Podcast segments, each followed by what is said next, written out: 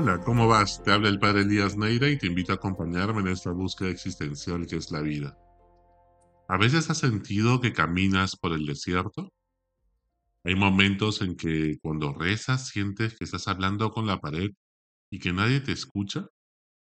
Hay épocas que ya no sientes a Dios y eso te desespera. Muchas veces en la vida y también en esta parroquia donde vivo, me encuentro con personas que se sienten desesperadas, angustiadas y vienen a preguntarme por qué no sienten a Dios. ¿Qué pasó si antes lo habían sentido? Y es que muchas veces nuestra vida espiritual no puede girar en torno a las emociones, que son tan inestables. Muchas veces centramos nuestra espiritualidad en puro sentimentalismo y entonces cuando ese sentimiento, cuando ese enamoramiento desaparece, nos preguntamos si queda el amor o no queda nada. A veces confundimos ese amor a Jesús con una emoción pasajera. En el Evangelio de hoy, Jesús con algunos discípulos sube al monte Oreb y se presenta con un cuerpo transfigurado, resplandeciente ante Pedro, Santiago y Juan. Papá Dios habla desde el cielo, diciendo, Este es mi Hijo amado, escúchenlo. Pedro toma la palabra y les dice, hagamos tres tiendas y quedémonos aquí, que se está muy bien. Pero inmediatamente desaparece esta visión y pues tienen que seguir caminando cuesta arriba hacia Jerusalén para dar la vida. Y entonces uno se pregunta, ¿por qué no nos quedamos aquí si es más cómodo? ¿Por qué no nos quedamos en esta zona de confort que ya hemos alcanzado, que ya hemos logrado? Nuestro corazón se siente satisfecho con lo alcanzado, pero en el fondo tiene miedo de subir a Jerusalén para dar la vida. En la vida de todas las personas, creyentes o no, discípulos de Jesús o no, grandes santos con virtudes heroicas o pecadores como tú y como yo, hay tiempos de consolación y tiempos de desolación, como nos dice San Ignacio de Loyola. Tiempos en que sentimos a Dios muy nítidamente y tiempos en que no percibimos nada. Sentimos que Dios nos ha abandonado y eso nos desespera. Pasamos momentos de desierto, como dice Santa Teresa, de noche oscura, como nos dice San Juan de la Cruz. Las emociones son lo más inestable que existe en los seres humanos. Jesús mismo en la cruz oraba el Salmo 22 diciendo, Dios mío, ¿por qué me has abandonado? ¿Por qué mis gritos de auxilio no te alcanzan? Pero no es que Papá Dios haya abandonado a Jesús en la cruz, todo lo contrario. Pero al cargar con todos los pecados de la humanidad, siendo Él el único inocente, no sentía la presencia de Dios. Luego el Espíritu Santo lo resucitaría. Incluso cuando hacemos cosas tan humanas como un emprendimiento, un proyecto, pues hay momentos en los cuales sentimos que se nos viene la crisis encima. Cuando se apagan los reflectores, cuando ya nadie le interesa nuestra vida, en esa sencillez de la vida cotidiana, es que sentimos muchas veces lo áspero que es seguir caminando. Sentimos las ampollas en los pies, el bochorno del día, y ya no podemos más, nos cansamos, nos fatigamos. Y claro, todo el mundo ve solamente cuando tenemos éxito los momentos donde todo el mundo quiere tomarse la foto con nosotros. Pero no recuerdan todos esos momentos difíciles. Todo el mundo recuerda cuando un atleta, un gran deportista, gana un Roland Garros, si es tenista, gana la Copa del Mundo, si es futbolista, o gana el playoff de la NBA, si es basquetbolista. Pero nadie recuerda todos esos momentos a solas cuando tenía que entrenar horas y horas extras, noche tras noche, después de los entrenamientos habituales. Allí es donde se fragua el corazón de atleta, alguien que está dispuesto a correr hasta la meta, como San Pablo. Cuando nos sentimos así, pues puede significar muchas cosas, que nos sintamos así, de esa manera, y no sintamos experimentemos a Dios, no lo percibimos, son estos momentos de desierto o desolación. Y se puede deber a tres cosas distintas. Por un lado, en primer lugar, puede ser porque nos hemos alejado de Dios. Estamos viviendo en pecado. guardamos rencor o resentimiento a algunas personas, nos hemos peleado con Dios y lo hemos ofendido con nuestro comportamiento. Por ello, cuando pasamos un tiempo de desierto en que no sentimos a Dios, primero hay que hacer un examen de conciencia de cómo está nuestra relación con Dios. ¿Hace cuánto tiempo que no nos confesamos?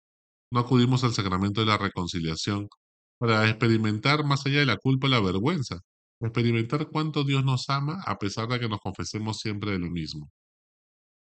Y entonces todo será diferente.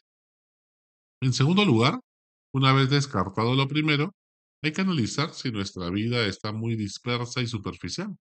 Puede ser que haya mucha bulla que no nos deja escuchar la voz de Dios en lo profundo de nuestro corazón. No nos deja percibir a Dios en las cosas sencillas de la vida.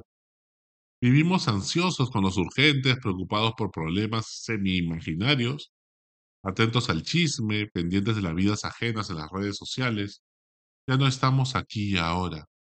Necesitamos guardar silencio para volver a ver a Dios. Y en tercer lugar, cuando descartamos esto segundo también, puede ser un tiempo de purificación, en que no es que estemos dispersos ni en pecado, sino que Dios se ha ocultado.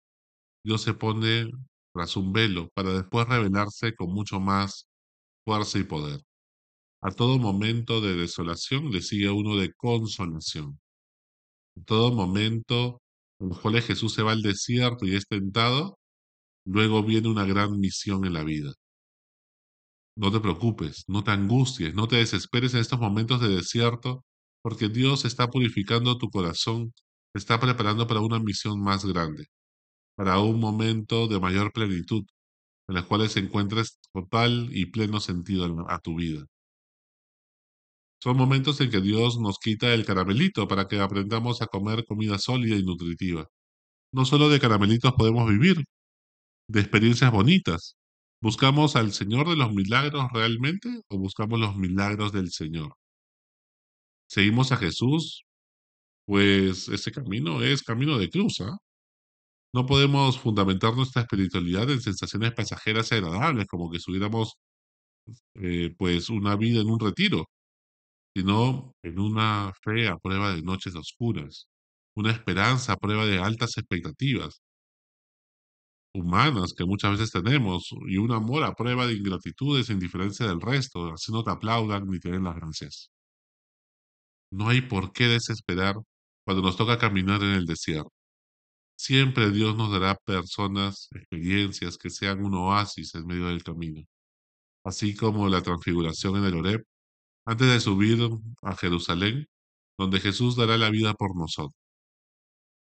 Pues en esos momentos de desierto es cuando más conocemos realmente quién es Jesús. En los momentos de desierto se purifica nuestra imagen de Dios, nuestra imagen de Jesús. Yahvé es el Dios que te acompaña por el camino de la vida. Eso significa su nombre. Yo estaré contigo siempre. Y jamás te deja solo ante los problemas de la vida. Dios no es un arquitecto que no se mete en tu vida ni expresa emociones, solamente planificó las cosas para que tengan coherencia y racionalidad. Ese no es Dios.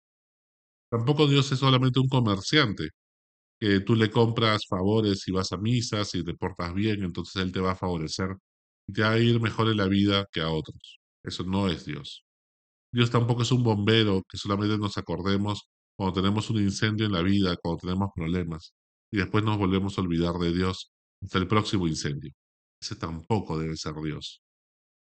Tampoco Dios es un recepcionista de quejas, de, de copy, ¿no? de atención al consumidor y por lo tanto tenemos que estar todo el rato quejándonos de cómo está el mundo, cómo está mi familia, mi esposo, mi pareja y demás. Ese tampoco es Dios. Tampoco Dios es ese Papá Noel permisivo, bonachón que te permite todo y que siempre va a estar ahí para ti, pero nunca va a haber consecuencias de tus actos. Dios no es permisivo, Dios tiene paciencia, pero al final tus actos tienen consecuencias, porque tenemos libertad. Dios tampoco es un juez que vive con una balanza midiendo qué cosas buenas y malas haces, para ver a dónde se inclina la balanza y poder juzgar. Dios no te eche la culpa. Jesús no viene a juzgar a los pecadores, sino a salvarlos. Y por eso tenemos esperanza tú y yo. Y tampoco Dios es un policía, Nuestra conciencia es distinta a Dios. Conciencia nos avisa qué cosas están bien y qué cosas están mal. Pero Dios no es ese policía que nos toca el silbato cada vez que vamos a hacer algo malo. Dios es amor. Es el pastor que va en busca de la oveja perdida. Cuando no sientes a Dios, pues sientes la sensación de estar perdido en la meditación, te cuesta concentrarte, te cuesta hacer el bien, prefieres solamente pensar en ti mismo, te culpas pensando que algo mal has hecho. Le gritas a Dios, pero solo escuchas tu eco en las paredes que te rodean y no hay respuesta. Confía. En esos momentos confía, no te desesperes. No dejes de llevar, no te dejes llevar por el miedo. Ten esperanza, no te desesperes. Sigue amando que tu angustia no te vuelva indiferente ante los demás. Dios es el pastor que ha entregado a su Hijo para mancharte con la sangre del Cordero de Dios. Cuentan los pastores que cuando las ovejas dan a luz, muchas madres pueden morir en el parto y el pequeño corderito se queda sin madre. Si no tiene mamá que le dé leche, el corderito morirá por falta de alimento. No tiene otra salida. Las demás ovejas no es que le vayan a dar leche a quien no sea su hijo. Entonces la única esperanza de que el corderito huérfano sobreviva es que el pastor manche con la sangre de un cordero que ha fallecido al corderito que ha sobrevivido sin madre. Y entonces la oveja, madre, que perdió a su hijo, olfatea la sangre de la, su cría y reconoce su olor y acepta darle leche y así pueda sobrevivir. Así también nosotros, huérfanos, hemos sido manchados con la sangre de Jesucristo, el Cordero de Dios. Hemos sido bautizados en su nombre, para que podamos ser salvados y alimentados con el cuerpo de Cristo, ese pan del cielo que tiene sabor a vida eterna, a unidad, a amor. Los discípulos querían quedarse en el monte, estaban comodísimos, sin problemas ni urgentes, como en el feriado de fiestas patrias, o como un domingo que queremos que sea eterno y jamás se convierta en lunes. Sabemos que el trabajo nos espera, los pendientes reclaman nuestra presencia, pero queremos quedarnos en un domingo tranquilo o un sabadito alegre.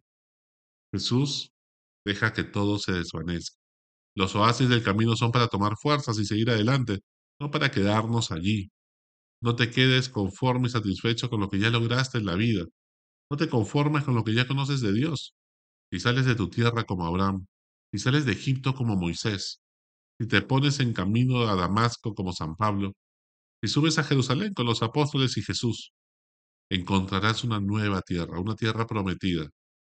Tu vida se abrirá un horizonte nuevo. Tu misión cobrará un nuevo sentido. Tu propósito se ensanchará porque los planes de Dios siempre son más grandes que nuestros planes. No tengas miedo de la cruz. Detrás de ella se abre paso una vida más plena. Hay que morir a nuestro ego para resucitar a una vida con sentido. Dice que los águilas pueden vivir hasta 80 años, pero para ello, a los 40 años, su pico y sus garras están muy desgastadas para poder atrapar a sus presas. A la mitad de su vida, a los 40 años, tienen que ellos mismos Refugiarse en un lugar seguro, un santuario, un lugar de meditación y de encuentro con Dios. En esa cueva, el águila pues se arranca el pico, se arranca las uñas. Es muy doloroso, pero a partir de ello, en unos días, en unas semanas, le crecerá un nuevo pico, le crecerá unas nuevas garras, y con eso podrá tener 40 años más de vida. Es doloroso, sí, pero sin eso no tendremos una vida más plena. Hasta la próxima. Sigue buscando que Él te encontrará.